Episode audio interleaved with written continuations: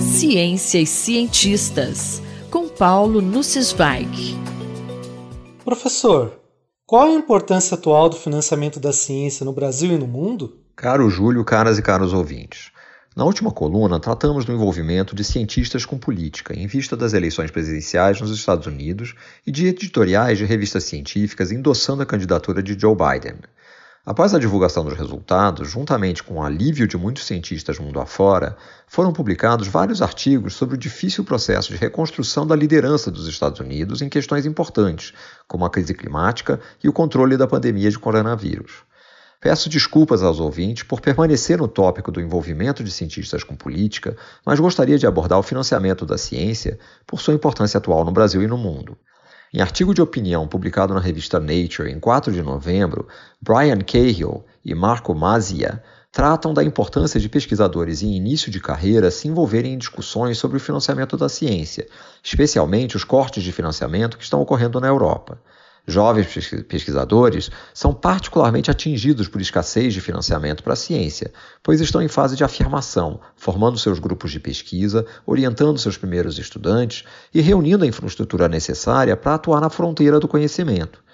Apesar da pandemia ter reforçado a importância de desenvolver pesquisas inter e multidisciplinares, há ameaças de redução de orçamentos significativas, como do Conselho Europeu de Pesquisa, ERC, e do Programa de Bolsas e Auxílios Marie Curie.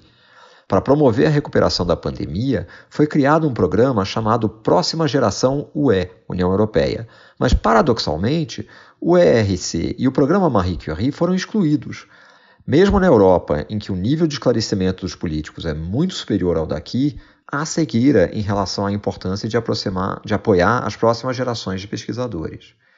Cahill e Mazia descrevem quatro eixos de atuação para que cientistas, incluindo os mais jovens, possam influenciar as decisões políticas sobre orçamentos públicos. Eles destacam a importância de preparar bem os argumentos, com estudos, sondagens e dados, com argumentos bem fundamentados, é mais fácil convencer os formuladores das políticas.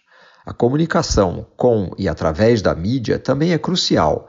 Jovens pesquisadores costumam ser muito ativos em redes sociais e essas podem ser valiosas para conquistar aliados. É bom ter contato com jornalistas e relatar casos pessoais de sucessos frente a dificuldades que geram empatia na sociedade. Identificar membros dos poderes executivo e legislativo que compreendam a importância da ciência é importante, pois eles são interlocutores privilegiados para a apresentação dos argumentos nas esferas decisórias. Finalmente, eles recomendam formar alianças entre associações de jovens pesquisadores, sociedades científicas e agências de fomento. Sempre lembro que nos Estados Unidos, as sociedades científicas mantêm funcionários permanentemente no Congresso, em interlocução constante com os parlamentares. As recomendações de Cave e Mazia se aplicam no estado de São Paulo e ao Brasil? Acredito que sim, e que várias delas têm sido aplicadas por aqui. Na divulgação científica, por exemplo, somos extremamente ativos, conforme apresentado num estudo publicado em julho desse ano na revista PLOS ONE, por pesquisadores de diversos países, incluindo uma brasileira. Mas certamente precisamos melhorar ainda.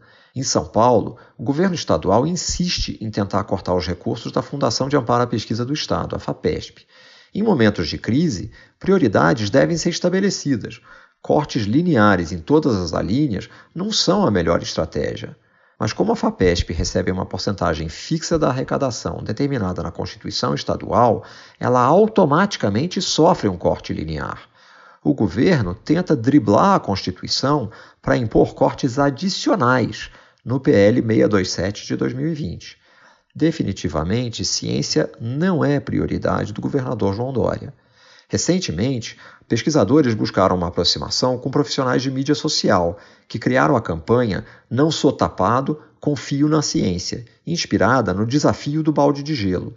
A ideia é ilustrar através de imagens o quanto é tolo lutar contra fatos e recusar evidências.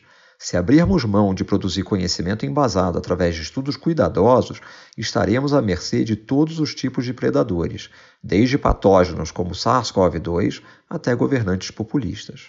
Paulo Sensweig falou comigo, Júlio Bernardes, para a Rádio USP. Ciência e cientistas, com Paulo Nussweig.